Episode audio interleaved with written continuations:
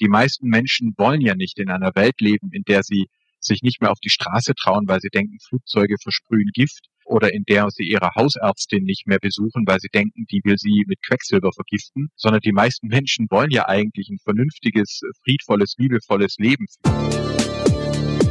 Willkommen bei Verändern, Zukunft Made in Baden-Württemberg, dem Podcast der Baden-Württemberg Stiftung. Das Land ist voller Macherinnen und Macher in Wirtschaft, Wissenschaft, Kultur und Gesellschaft. Wir sprechen mit ihnen über Zukunftsthemen. Dabei zeigen sie uns, was Baden-Württemberg so einzigartig macht und wie wir uns jetzt für morgen rüsten können. Mein Name ist Julia Kova, Leiterin der Kommunikation bei der BW Stiftung und ich freue mich, Moderatorin dieses Podcasts zu sein. Ja, ganz herzlich willkommen zu einer neuen Folge unseres Verändern Podcasts. Heute etwas außerhalb der Reihe, nämlich am Donnerstag und nicht am Freitag, weil heute am 1. Oktober nämlich Tag der Stiftungen ist und wir ganz, ganz froh darüber sind, dass wir mit unserem Podcast Teil des Stiftungsprogrammes heute sind.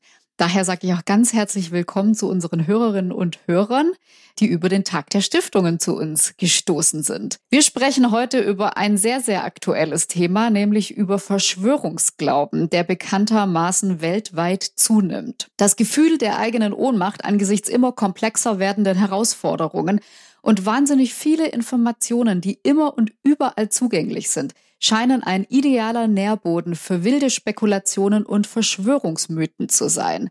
Und mit der Initiative Querdenken 711 gibt es auch in Stuttgart eine besonders starke Gruppierung. Deshalb freue ich mich sehr über meinen heutigen Gast, denn er ist Top-Experte auf dem Gebiet der Verschwörungsmythen. Dr. Michael Blume ist international angesehener Religionsforscher, Beauftragte der Landesregierung Baden-Württemberg gegen Antisemitismus und Autor eines ganz aktuellen Buches, das auch den Titel Verschwörungsmythen trägt. Ganz herzlich willkommen, Michael Blume. Herzlichen Dank, liebe Frau Kowart. Danke für die Einladung. Ich freue mich, hier zu sein. Ja, lieber Herr Blume, wie jedem Gast bekommen Sie natürlich auch unsere Frage ganz am Anfang gestellt mit Blick in die Zukunft.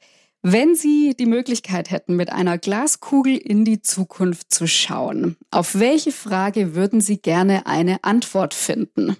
Ob es Baden-Württemberg gelingt, seine Wirtschaft so zu transformieren, dass wir einerseits unseren Wohlstand erhalten, aber auch der Klimakrise gerecht werden. Ich habe drei Kinder und das ist eine Frage, die mich sehr beschäftigt. Das ist ganz interessant, weil das ist jetzt tatsächlich eine Frage, die vielleicht zuerst mal nichts mit den Themen zu tun hat, mit denen Sie sich gerade vorrangig beschäftigen. Ne? Weil Sie sind ja zum einen Antisemitismusbeauftragter, haben aber auch viel beachtete Bücher geschrieben, als ein ganz aktuelles zum Thema Verschwörungsmythen. Ist es denn so, dass diese Angst vor Klimawandel, ja vor wirtschaftlichen Veränderungen damit gar nichts zu tun hat oder hat das gerade was damit zu tun und deshalb stehen wir gerade in einer Zeit, wo Verschwörungsmythen so angesagt zu sein scheinen? Also Vernunft ist manchmal nicht so einfach, aber sie ist doch das Beste, was wir haben. Ja, aber Stichwort Angst, Sie haben es jetzt mehrfach erwähnt. Was macht Ihnen persönlich zurzeit am meisten Angst? Also mir macht Sorge, dass wir unsere lokalen Medien verlieren klingt erstmal banal, naja, Zeitung, wer liest noch Zeitung, aber auch Ihr Podcast oder unsere Podcasts sind ein Teil der Antwort, weil Problematik ist für ganz viele Menschen, gerade auch jüngere Menschen, verschwindet die lokale Lebenswelt. Hm. Also das, was in ihrer eigenen Gemeinde los ist, im Jugendgemeinderat, im Stadtrat, bei der Bürgermeisterin, beim Landtagsabgeordneten, das verschwindet aus der Wahrnehmung und stattdessen sehen sie brennende Wälder, Kriege, Wassermangel, Pandemie. Also dieses Gefühl, die da oben machen irgendwie Politik und ich kann ja doch nichts ändern. Man nennt es in der Psychologie die fehlende Selbstwirksamkeit, die Erfahrung fehlender Selbstwirksamkeit. Hm. Die könnte dazu führen, dass äh, ja Demokratien Schaden nehmen. Das sehen wir ja schon in USA, in Brasilien, Großbritannien. Das könnte aber theoretisch auch in der Bundesrepublik und auch in Baden-Württemberg äh, geschehen. Also dass wir anstatt sozusagen stärker zu werden, dass wir uns einreden lassen, wir wären schwach. Und wenn das passieren würde, das wäre dann wirklich schlimm. Ich glaube, wir schaffen das, aber wenn Sie mich sozusagen schon so direkt fragen, das ist das, was mich so am meisten beunruhigt, mhm. weil ich selbst bei meinen Kindern bemerke, wenn ich ihnen sage, guck mal, ich war im Jugendgemeinderat, lasst uns für ein Solarzellen auf dem Schuldach kämpfen, dass sie das gar nicht mehr verstehen, dass ein Jugendgemeinderat einfach äh, sozusagen die Form war, in der ich noch Politik gelernt habe, die aber für heutige junge Leute dann eher ist es Instagram oder TikTok oder wenn wir Pech haben sogar noch Facebook. Also dass da schon sozusagen das Lokale kaum noch eine Rolle spielt.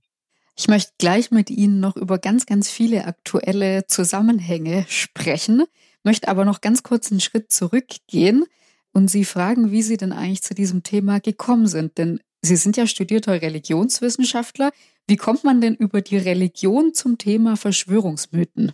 Ja, meine Doktorarbeit war damals über Religion und Hirnforschung. Also was geht im Gehirn vor, wenn wir beten, wenn wir meditieren? Da gab es damals auch die ersten Studien und an der Uni Tübingen, das war noch ein ganz neues Thema und ich konnte da wirklich, also zum Scherz, ich konnte nirgendwo abschreiben, weil es nichts zum Abschreiben gab, ähm, mhm. aber es hat viel Freude gemacht. Und damals stellte sich aber schon heraus, es ist eben so, dass wir Menschen, unsere Gehirne sind sozusagen verdrahtet, um zu glauben religiös oder weltanschaulich, also religiös oder nicht religiös, glauben wir an viele Dinge, die wir nicht beweisen können. Vernunft, Menschenrechte, Gott, all das können wir empirisch, das ist außerhalb der Wissenschaft nicht beweisen, aber wir können mit guten Gründen daran glauben. Mhm. Es gibt aber leider keine Sicherung, dass wir nicht eben an Böses glauben. Also ich kann glauben, es gibt einen guten Gott und wir können der Welt vertrauen und wir werden alles schaffen und am Ende wird es gut und wenn es nicht gut ist, ist noch nicht das Ende. Wir können aber genauso glauben, dass böse Mächte die Welt beherrschen, dass hinter allem, was schief läuft, stecken Verschwörer. Und das sind dann normalerweise Juden, Frauen und Freimaurer oder wie man heute sagt, Zionisten, ja, und Illuminatinnen, die sich dann zusammentun. Und so haben wir eben auch negative, eben Verschwörungsmythen. Und die kommen immer wieder im neuen Gewand. Konkretes Beispiel hier aus Baden-Württemberg. Xavier Naidu haben Sie bestimmt gehört damals, wo dann plötzlich gesprochen hat, hier aus einer ja. äh, schönen Villa im Badischen äh, verkündet er plötzlich, es gibt eine Weltverschwörung von Juden und Demokratinnen und die foltern in unterirdischen Verließen Kinder und gewinnen aus denen Adrenochrom. Ja, also ein, das klingt völlig irre und ist es auch. Aber wir müssen uns eben klar machen, das gab es im 15. Jahrhundert mit dem Buchdruck schon mal auch im süddeutschen Raum, hier in Süddeutschland, im heutigen Baden-Württemberg, erschien der Hexenhammer 1486 und da wurde eben gesagt, ja, die Juden und die Frauen, die begehen gemeinsam den Hexensabbat, die töten Kinder und stellen aus den Hexensalbe her, um fliegen zu können. Also so sehen wir, dass quasi Mythen nach 500, 600 Jahren tauchen die im digitalen Gewand wieder auf und ja, finden leider immer noch Menschen, die darauf reinfallen und die solchen Verschwörungsmythen glauben. Sind denn dann Nichtgläubige, also Atheisten zum Beispiel, weniger anfällig für solche Verschwörungsmythen? Leider kann man das so nicht sagen. Da haben wir in Baden-Württemberg ein großes Beispiel, den Martin Heidegger, ja, der große Philosoph. Hm. Am Anfang war der sehr gläubig, katholisch, hat auch angefangen, Theologie zu studieren, hat dann seinen Glauben verloren, wurde ein gefeierter säkularer Philosoph, ein Platoniker, sein und Zeit, das große Werk, wo er quasi die platonische Höhle, in der wir alle gefangen sind und auf den Befreier warten, ausbuchstabiert hat. Und der Mann hatte jüdische Lehrer, der hatte jüdische Schülerinnen und Schüler. Äh, Hannah Arendt war sogar seine Geliebte, die haben sich zärtliche Briefe geschrieben. All das hat den Mann nicht davon abgehalten, zu einem hasserfüllten Antisemiten zu werden. Und schon 1931, also noch bevor Hitler die Macht ergriffen hatte, schrieb er seinem Bruder mit der Weihnachtspost, ich habe dir hier das Buch von dem, der uns erlösen wird, musst du unbedingt lesen. Und das war mein Kampf von Adolf Hitler. Hm. Also das heißt, ich würde es so formulieren, wer selber glaubt, er sei so gebildet oder so ähm, aufgeklärt oder so charakterfest, dass ihm oder ihr das ja auf gar keinen Fall passieren könnte, nur die anderen seien so dumm, auf sowas reinzufallen, der ist da schon gefährdet. Wir werden erst dann, wir können uns erst dann schützen, wenn wir uns klar machen, wir sind eben alle Menschen und wir haben alle eine gemeinsame Psychologie. Und das kann auch einem Atheisten oder einem Finanzprofessor, kann es dann trotzdem unter Umständen passieren. Da müssen wir also alle aufeinander aufpassen und auch auf uns selbst.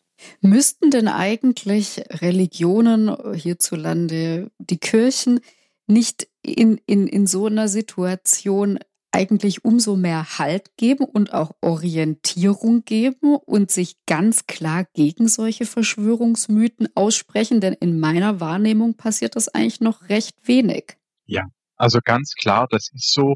Darüber spreche ich auch viel, auch mit kirchlichen Vertretern. Jetzt Am Sonntag war ich gerade wieder auf einer großen Tagung von Pietistinnen, Pietisten aus dem Schönblick und wir sprechen auch über solche Themen, auch wo es mal kritisch wird. Das ist ja mein Auftrag. Genauso zum Beispiel gehe ich jetzt zu den Anthroposophen, wo wir ja auch dieses Problem sehr stark haben ja. in der Anthroposophie.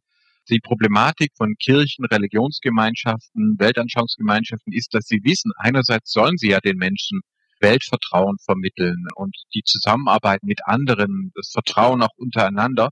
Und andererseits sagen sie mir, ja, aber wir wollen die nicht verlieren. Wir wollen mit denen im Gespräch bleiben. Wenn wir uns distanzieren, dann kommen die gar nicht mehr zu uns. Und das ist sozusagen die Schwierigkeit. Aber hm. am Ende des Tages ist es ja sozusagen, wie empfinde ich die Welt? Wie empfinde ich andere Menschen? Fühle ich mich durch die bedroht? Oder sage ich, es gibt vielleicht unterschiedliche Meinungen und Interessen, aber wir haben trotzdem viel gemeinsam.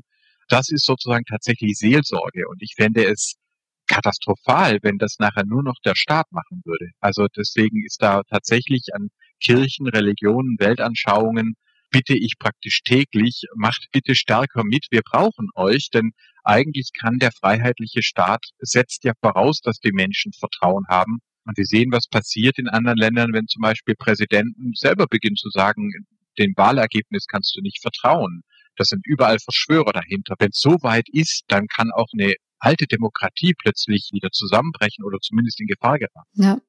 Ja, Sie haben es vorhin schon angesprochen. Sie haben schon unterschiedliche Positionen ausgeübt, eben früher als Projektleiter, wo Sie eben mit dafür zuständig waren, die über 1000 jesidischen Frauen und Mädchen aus dem Nordirak nach Baden-Württemberg zu holen. Jetzt gibt es ja gerade wieder eine aktuelle Frage rund um die Zustände im Lager Moria in Griechenland.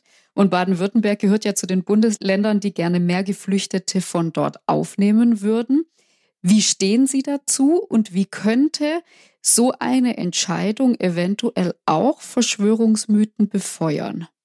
Also tatsächlich ist das Thema sehr komplex und ich habe damals auch das Sonderkontingent deswegen mit einem tollen Team, übrigens waren alles Freiwillige aus Baden-Württemberg, die haben mit mir gemeinsam, wir haben da unser Leben riskiert in einem anderen Land für Baden-Württemberg, um, um Menschen zu helfen. Mhm. Da waren junge Studentinnen dabei, deutsch-kurdischer Herkunft, da waren Verwaltungsbeamte dabei, ohne Migrationshintergrund. Also da waren Deutsch-Türkinnen dabei. Es ist also ein buntes Team und ich musste nur ja, 14, 15 Leute fragen und habe zwölf Freiwillige gefunden. Mhm. Also es gibt auch so viel Gutes, wenn es wirklich darum geht, Leben zu retten. Und warum war das notwendig? Ja, weil natürlich genau diese Frauen und Kinder, die hätten keine Chance gehabt. Sie waren in Gefangenschaft, die haben sexualisierte Gewalt erfahren, die waren traumatisiert, die hatten kein Geld mehr, die hätten es nie geschafft. Häufig war, waren die Männer ermordet worden, also die mhm. Väter, die Ehemänner, die älteren Brüder, also über die Balkanroute bis nach Bayern zu laufen oder Schlepper zu bezahlen, das hätten genau die überhaupt nicht mhm. geschafft.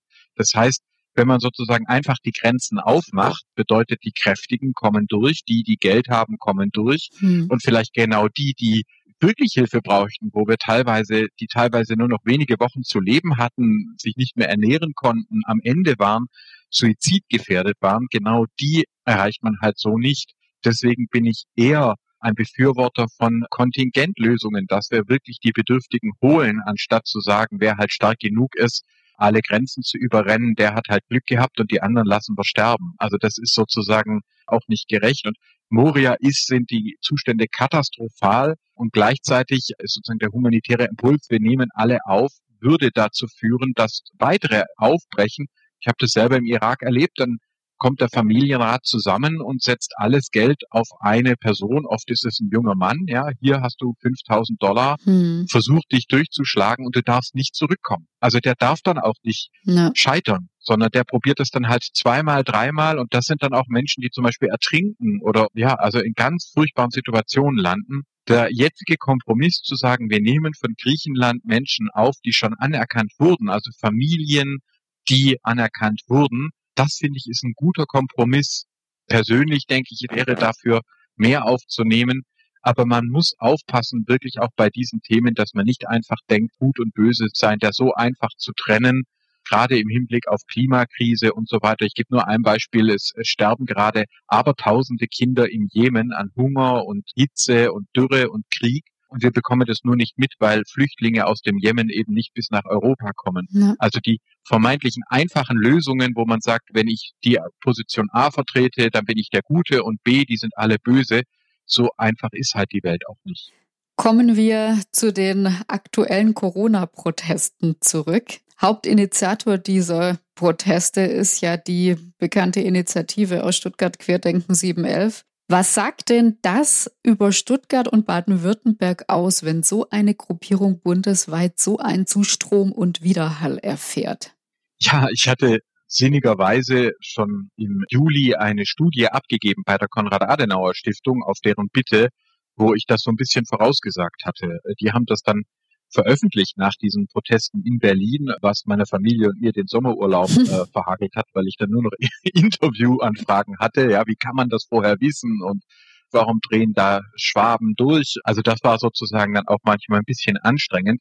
Aber es ist eben tatsächlich so. Also man muss zum einen schauen in die Geschichte. Baden-Württemberg, Bayern, äh, Sachsen waren Länder, die ursprünglich gar nicht zu Berlin gehören wollten, die also sich, äh, zum Beispiel auch der König von Württemberg hat die Teilnahme an der Kaiserkrönung mhm. äh, in Versailles verweigert und hat gesagt, also eigentlich wollten wir gar nicht dazugehören. Der Bismarck hat uns mehr oder weniger gezwungen. Es gibt hier eine große Tradition, die sagt, wir orientieren uns nach Österreich und in die Schweiz. Also kein Wunder, dass Querdenken jetzt versucht, nach Konstanz auszuweichen. Hm. Und das Zweite ist, wir haben hier Traditionen wie Pietismus mit einer starken Obrigkeitskritik, eigentlich aus der Religion, dass man gesagt hat, ich glaube dem Pfarrer nicht alles, ich schaue das selber in der Bibel nach. Leider gibt's da jetzt dann Leute, die sagen, ich glaube dem Virologen nicht alles mhm. und gucke im Internet nach und das quasi übertragen.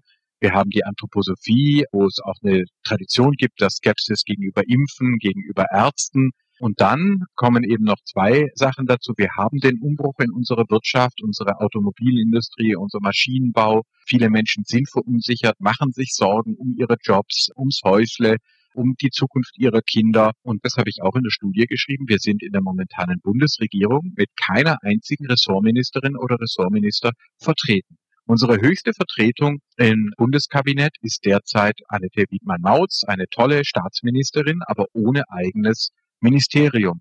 Und da muss ich halt schon sagen, und das habe ich auch, auch Politikerinnen und Politikern in Berlin gesagt. Ich habe gesagt, ihr könnt nicht ein Land, das größer ist wie Österreich und die Schweiz mehr Einwohner hat, einfach komplett ignorieren wieder und wieder am Rand liegen lassen, ob es um Batteriezellen geht, ob es um die Frage geht, synthetische Kraftstoffezulassung hm. und dann euch wundern, wenn bei uns Ängste entstehen. Also ich finde, ich habe Querdenken 711 klar zurückgewiesen.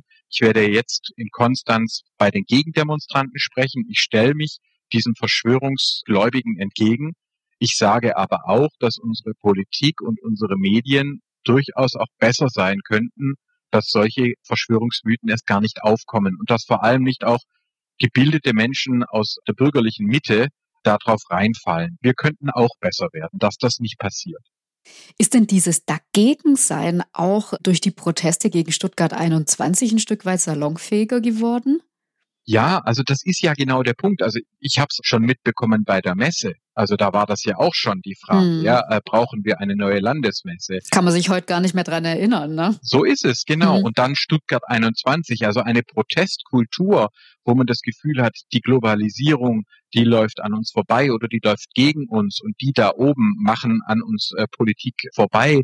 Das ist ja jetzt nicht so, dass das ganz plötzlich entstanden wäre. Das gibt es ja schon länger und hat sich ja auch entwickelt und das hat ja auch unsere politische Landschaft umgewälzt, wenn man sich dran erinnert. Und deswegen würde ich jetzt schon sagen, also ich gehe sogar so weit, wenn wir in Deutschland nicht so einen starken Föderalismus hätten, wo wir solche Konflikte noch im Großteil in den Städten, Gemeinden und in den Ländern lösen können, wie zum Beispiel Stuttgart 21 dann mit einer Volksabstimmung, hm. dann hätten wir hier schon Zustände wie in Frankreich. Also die Gelbwesten nach der Benzinpreiserhöhung, wo sich auch die ländlichen Regionen benachteiligt gefühlt haben, abgehängt gefühlt haben, hat Paris gebrannt.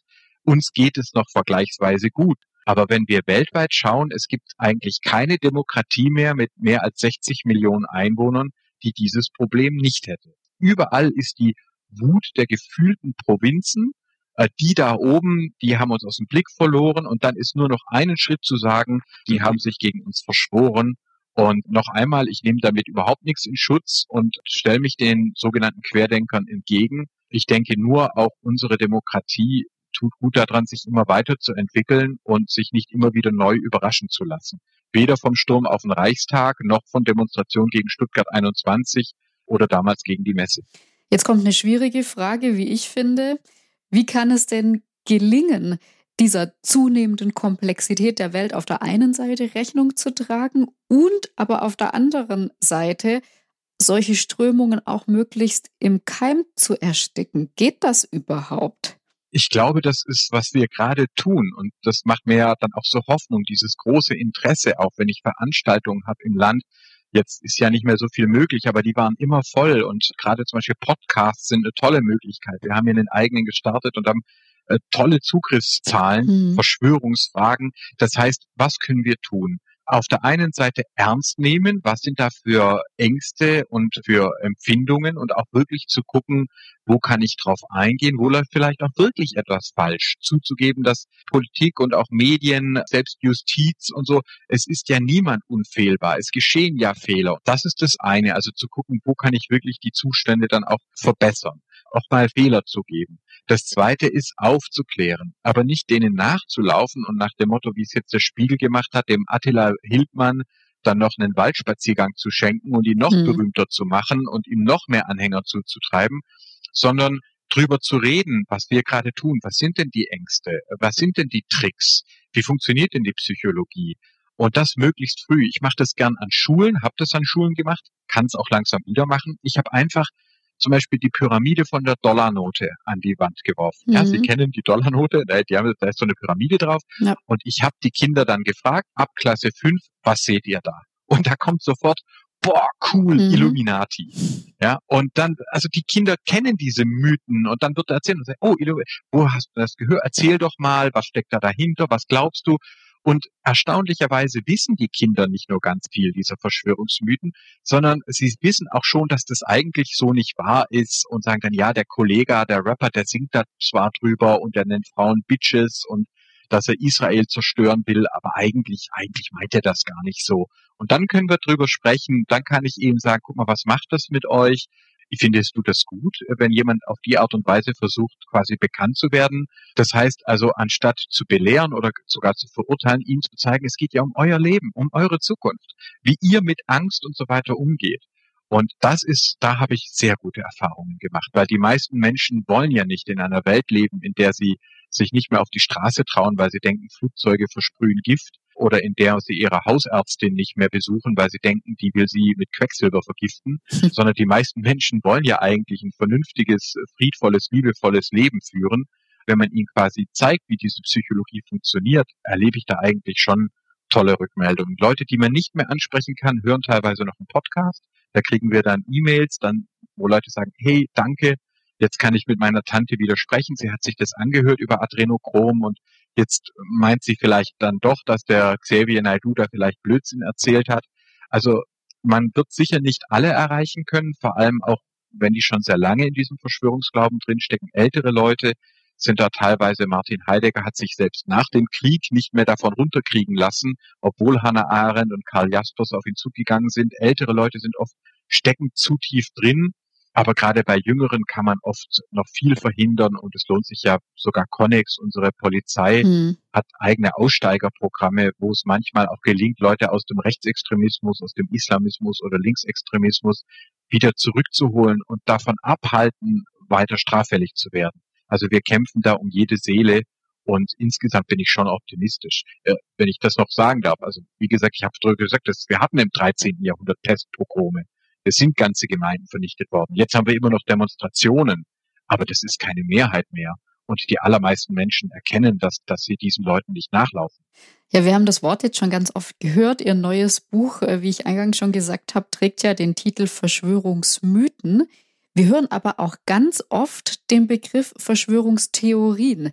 Warum haben Sie den Begriff Mythen und nicht Theorien gewählt? Ja, das ist tatsächlich sehr wichtig, weil man äh, glaube ich, ansonsten gleich im falschen Frame landet, also in der falschen, im falschen Bereich, weil Theorie ist ja ein wissenschaftlicher Begriff. Und tatsächlich im 18., 19. Jahrhundert hieß es ein Kriminologe, ein Polizist, ja, es gab ja noch keine Frauen damals im Polizeidienst, der hat verschiedene Theorien auszuschließen, ja, also die Unfalltheorie, die äh, Krankheitstheorie und die Verschwörungstheorie. Mhm. Der Begriff Verschwörungstheorie, der wurde dann von Karl Popper, dem großen Philosophen, nach dem Zweiten Weltkrieg aufgegriffen, weil er gesagt hat, das sind eben keine wissenschaftlichen Theorien. Also er hat davor gewarnt, er hat gesagt, Vorsicht, wenn jemand immer schon weiß, was hinten rauskommt, wenn er macht eine Studie und sagt, ja, die Weisen von Zion sind schuld oder die Kapitalisten sind schuld oder die Zuwanderung ist schuld. Also sozusagen, wenn der Schuldige immer schon feststeht, dann ist es keine Wissenschaft mehr, sondern dann ist es Aberglaube. So hat er das damals äh, genannt.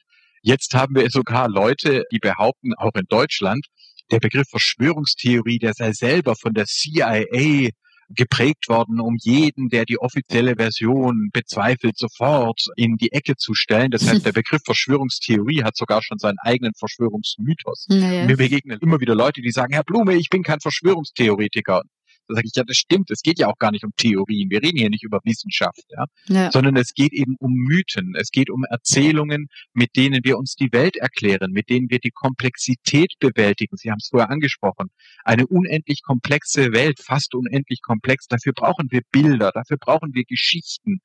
Die können gut sein. Wissenschaft, Vernunft, Menschenrechte, Götter, Engel, aber die können eben auch schlecht sein. Die Weltverschwörung der Illuminaten, die Bilderberger. Also das heißt, Mythen brauchen wir alle, genauso wie wir wissenschaftliche Theorien brauchen.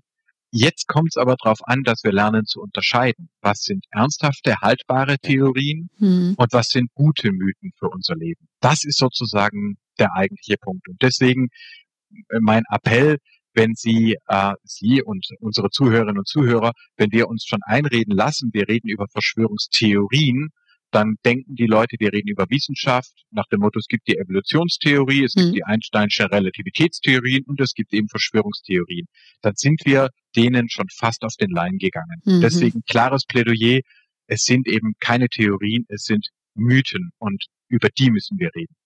Ja, Sie haben ja gesagt, das Potenzial, sich eben von ähm, Verschwörungstheoretikern, darf ich das dann nämlich auch nicht sagen, Verschwörungstheoretiker? Was wäre denn da dann der, der richtige Ausdruck? Verschwörungsmystiker? Also ich spreche, wenn Leute an Verschwörungen glauben, dann spreche ich von Verschwörungsgläubigen. Ja. Ja, wenn, wenn Leute äh, diese Verschwörungsmythen äh, verbreiten und damit andere mhm. äh, quasi verführen, manipulieren, dann sage ich schon mal Verschwörungsschwurbler, also dass da halt geschwurbelt. Wir hatten ja auch, haben bei uns auch im Landtag einen Doktor der Allgemeinmedizin, der auch 1800 Seiten geschrieben hat über die vermeintlich jüdische Weltverschwörung. Mhm. 1800 Seiten, ich musste die lesen, der schuldet mir was. Ähm, und das ist dann nicht mehr nur Schwurbelei, ja. Der, der, solche Leute wissen, was sie tun. Also deswegen würde ich sagen, Verschwörungsmythen und die Leute, die da tief dran glauben, sind Verschwörungsgläubige und dann wissen wir auch, worüber wir sprechen, weil das sagen die ja auch. Die sagen ja auch, ich glaube, dass eine große Verschwörung besteht und der Donald Trump, der ist jetzt aufgekommen, um uns von dieser Verschwörung zu erlösen. Das sagt mir nämlich QAnon. Ja. Also die Leute sehen sich ja auch selber als Erwachte, als Wissende, als Gläubige und schließen sich praktisch zu Verschwörungsglaubensgruppen zusammen. Jetzt komme ich nochmal auf meine Frage zurück. Also dieses Potenzial, sich von den Verschwörungsschwurblern einfangen zu lassen, sagen Sie ja, hätte potenziell eigentlich jeder Mensch, auch egal welcher Bildungsgrad. Gibt es denn trotzdem Voraussetzungen, die uns besser davor bewahren können als andere? Ja, das ist tatsächlich so. Wir sprechen da von den sogenannten autoritären Persönlichkeiten. Was ist damit gemeint? Wenn Sie als Kind aufwachsen in äh, sicheren Verhältnissen, selbst wenn die schwierig sind, aber sie haben Menschen, denen sie vertrauen können. Sie werden nicht geschlagen. Sie lernen, dass es Schwierigkeiten gibt, aber dass es auch immer jemanden gibt, auf den sie sich verlassen können. Hm. Dann werden sie tendenziell später weniger anfällig für Verschwörungsmythen. Mhm, sie entwickeln ja. ein gewisses, ja, ein gewisses Weltvertrauen, also Vertrauen in andere Menschen, in die Welt, vielleicht auch in Gott. Wenn sie aber aufwachsen in autoritären Verhältnissen, äh, sie sind unsicher gebunden, sie erfahren Gewalt, ihnen wird gesagt, ja, dein Vater, der schlägt dich, weil er dich vor den Bösen da draußen schützen will, ja, der meint es ja nur gut mit dir, du, du brauchst es ja und du sollst keinem vertrauen und äh, dem Arzt nicht und der Pfarrerin schon gar nicht und äh, sozusagen, also wenn sie von, von klein auf Misstrauen lernen, Angst lernen, dann kann das sogar gerade sein, wenn sie hochgebildet sind, dass sie dann das Gefühl haben, etwas stimmt nicht mit der Welt. Ich hatte einen Fall hier in einer süddeutschen Stadt in Baden-Württemberg. Ich habe einen Vortrag gehalten, will ich nie vergessen, über Verschwörungsmythen und danach kam ein Ingenieur auf mich zu. Mhm. Der hatte ganz gewartet, bis alle anderen weg waren und hatte Tränen in den Augen und der sagte mir dann, und jetzt verlangen Sie von mir, ich soll über Gefühle reden. Für diesen Menschen war es wirklich einfacher, an Nazi-Reichsflugscheiben und UFOs und sonstiges pseudotechnologische Mythen zu glauben, als darüber zu sprechen, wie er mhm. sich eigentlich fühlt. Er ist aus dem Beruf rausgegangen, er hatte plötzlich keine führende Stellung mehr, er musste sich den Kaffee morgens selber machen, seine Kinder fanden es nicht mehr so cool, zu Hause lief nicht so rund, aber anstatt über Gefühle zu sprechen, war es für ihn einfacher, an UFOs zu glauben und an Weltverschwörungen, weil er eben nie gelernt hatte, über das Eigentliche zu sprechen. Und da ist sozusagen, das macht Menschen empfänglich. Autoritäre Persönlichkeiten. Deswegen auch leider häufig der Trend zur Altersradikalisierung. Das werden viele im eigenen Umfeld kennen, dass man sagt, Mensch, komisch, der Onkel vor drei Jahren war das noch ein lebenslustiger, lieber Kerle und jetzt plötzlich redet der da nur noch über Zeug, was er auf YouTube gesehen hat und die Angela Merkel, was die angeblich alles anstellt und ich kann nicht mehr mit ihm reden.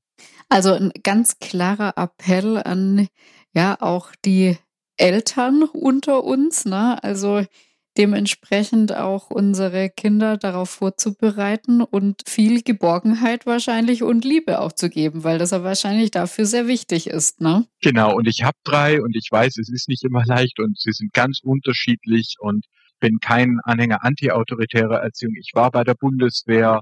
Ich weiß, dass die Welt nicht so ist, dass alles so läuft, äh, dass wir keine Polizei mehr bräuchten und uns alle nur noch mit Liebe zuschütten und so. Also ich bin da durchaus Realist, aber es ist eben tatsächlich so, wenn wir Kindern vermitteln, Fehler dürfen passieren, auch wenn du was Schlimmes getan hast, du brauchst keine Angst vor Gewalt zu haben. Besser du kommst zu mir und wir reden drüber, als dass du dich noch tiefer reinreitest es gibt immer einen Weg, auch aus einer Schwierigkeit raus. Dann machen wir Kinder stark und dann können sie auch widerstehen, wenn ihnen irgendjemand erzählt, kommt zu mir, ich bin der neue Anführer, vertraut mir euer Geld an, eure Zeit, eure Stimme, denn ich bin der, der euch aus der Höhle führen wird und alle anderen sind Verschwörer. Mhm. Das ist nicht zu erklären sozusagen durch Vernunft, sondern das ist eben erklärt durch Gefühle. Und wie sich ein Mensch fühlt, wird eben ganz entscheidend in den ersten beiden Lebensjahrzehnten mitgeprägt. Man kann es auch später noch verändern. Wir sind ja keine, ja, wir, bevor mein Vater gestorben ist, hatten wir ein, ein tolles Gespräch und haben uns rechtzeitig auch über die Dinge unterhalten, die vielleicht nicht so gut gelaufen sind. Es ist nie zu spät, aber tatsächlich würde ich sagen, ist äh, Eltern zu sein eigentlich eine der wichtigsten Aufgaben, die man als Mensch haben kann. Wenn sie im Zweifel sind, würde ich einfach immer noch eine Schippe Liebe drauflegen. Hm. Ich möchte noch ganz kurz auf was eingehen, was, was, was mich persönlich auch wahnsinnig interessiert, was Sie vorhin ganz kurz angeschnitten haben, nämlich diese sogenannten Spaziergänge des Spiegels mit Attila Hildmann und auch Björn Höcke, die da in den vergangenen Wochen gelaufen sind und gegen die Sie ja ganz deutlich unter anderem auf Twitter Stellung bezogen haben. Was genau kritisieren Sie denn am Vorgehen von Medien wie dem Spiegel und was könnte man besser machen?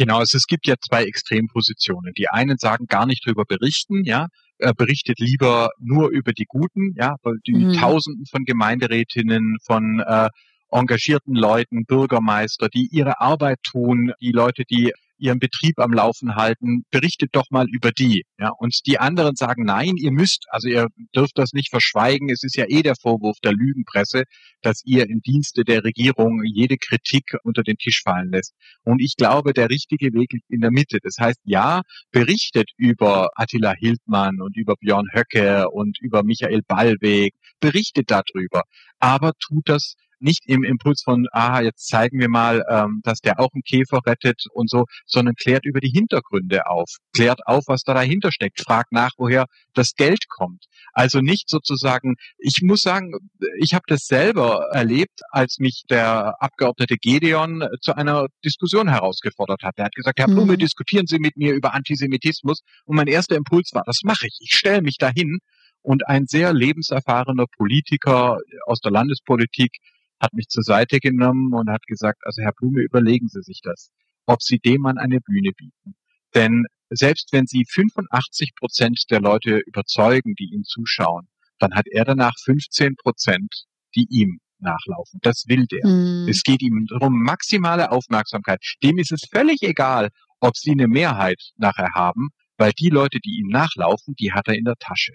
Und da ist mir bewusst geworden, dass es eben, ich nenne das im Buch, die Aufmerksamkeitsfalle, dass mhm. wir sozusagen aufpassen müssen, wir sollten die Phänomene verstehen und diese Bewegungen verstehen, aber wir sollten ihnen nicht nachlaufen. Und das werfe ich sozusagen, da ist für mich der Unterschied zwischen einer guten und einer schlechten Berichterstattung. Letzte Frage, ganz kurz, auch wenn ich noch lange mit Ihnen weitersprechen könnte, weil es einfach wahnsinnig interessant ist. Nochmal ein Tipp für unsere Hörerinnen und Hörer. Gibt es Strategien für jeden Einzelnen, jede Einzelne, die man selbst anwenden kann, um eben nicht so einfach solchen Denkmustern zu verfallen? Ja, die gibt es und die erste haben Sie schon angewandt, nämlich sich zu informieren, vorher kundig zu machen. Es sind ja auch spannende Themen. Es darf ja auch Spaß machen. Ja, was steckt hinter der Pyramide auf der Dollarnote? Was äh, steckt hinter diesem Adrenochrom-Mythos und so? Also man kann das ja auch spannend wissenschaftlich für sich entdecken. Hm. Äh, und dann ist man selber schon mal geschützt. Wenn man die Psychologie einmal verstanden hat, ist man selber schon mal geschützt. Dann kann man andere schützen, kann ihnen sagen, hey, hör dir das doch mal an oder liest dir das doch mal durch. Lass uns drüber reden. Ist doch eigentlich viel spannender als die immer gleichen Hasserzählungen. Und als letztes natürlich kann man eben tatsächlich auch gucken, ähm, zum Beispiel seine Lokalzeitung weiter abonnieren, dass wir durchaus, wir werden immer davon erfahren, was ein Donald Trump oder ein Präsident Putin oder sonst wie er in der Welt veranstalten. Aber das Leben, das wir beeinflussen können, wo wir Verantwortung tragen, das ist das Leben in unserer Stadt, unserer Gemeinde, in unserem Land.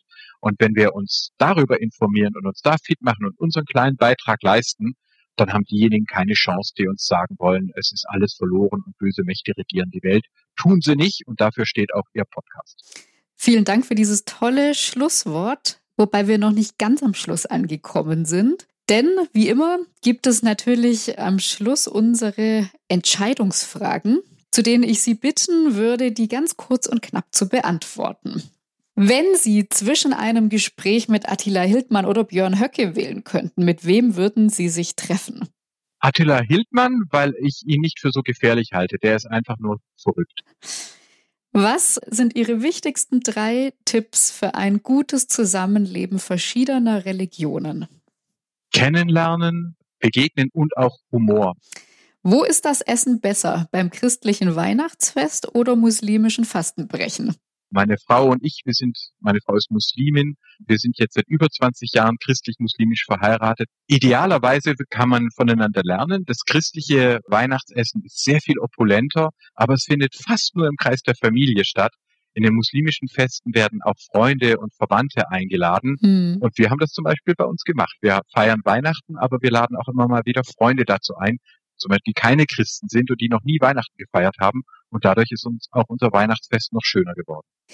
Und ganz am Ende, Ihr liebster Ort im Land, um gelebte Toleranz zu zeigen.